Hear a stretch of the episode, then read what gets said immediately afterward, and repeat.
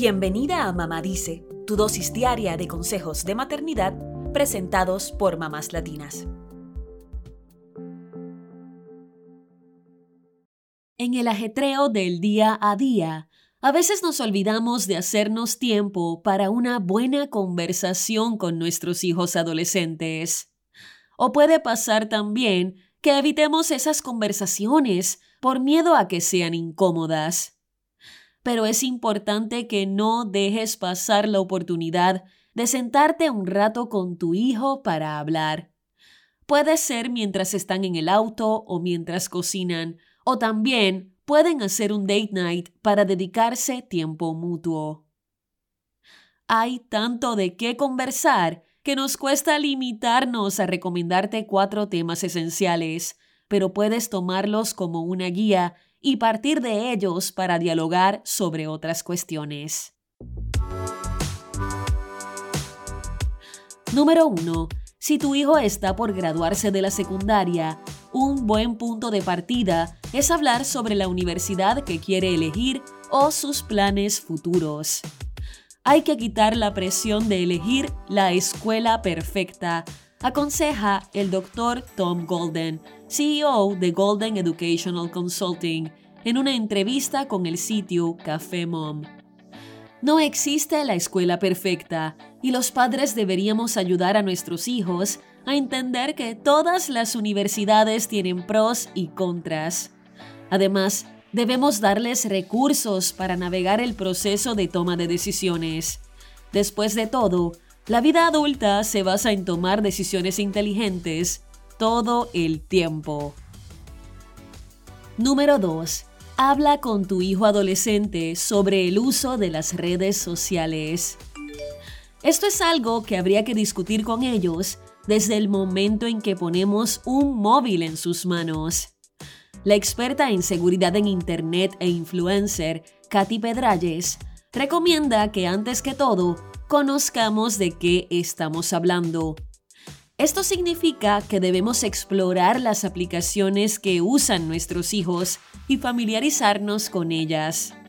Según Pedralles, la charla debería cubrir cuestiones como verificar la información que está viendo online, identificar estafas, proteger sus cuentas y datos y equilibrar el uso del dispositivo.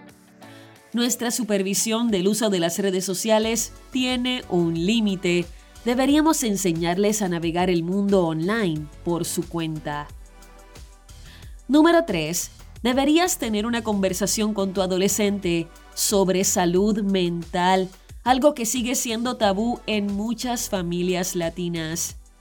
Lo cierto es que no hay salud sin salud mental, y este debe ser un tema frecuente con los hijos sobre todo en la adolescencia, cuando los cambios hormonales se conjugan con vaivenes en sus relaciones sociales y las emociones están a flor de piel. Es útil reforzar que a veces es normal estar triste y que es parte de la vida.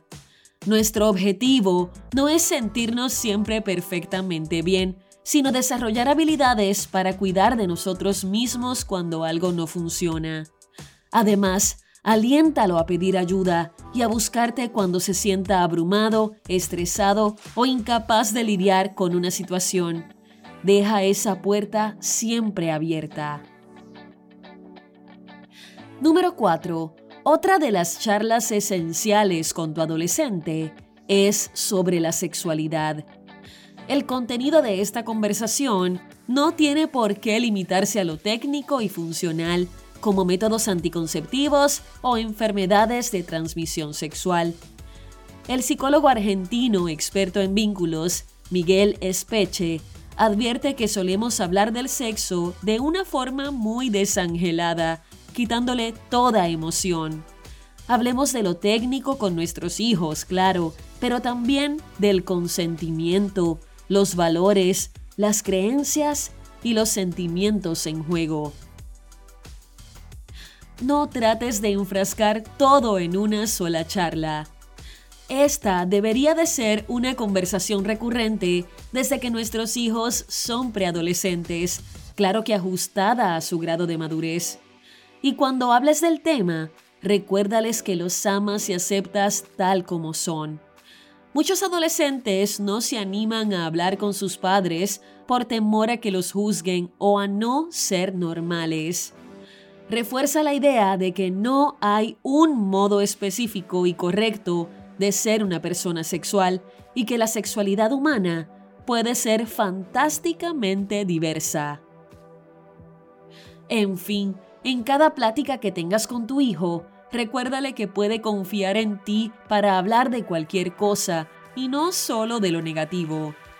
Demuestra interés en las pequeñas cosas que le pasan todos los días y entonces será más probable que acuda a ti cuando tenga un problema grave. La buena comunicación se construye con paciencia, escucha, comprensión y sobre todo con tiempo. Eso es todo por hoy. Acompáñanos el lunes con más consejitos aquí en Mamá Dice y síguenos en mamáslatinas.com, Mamás Latinas en Instagram y Facebook y Mamás Latinas USA en Twitter.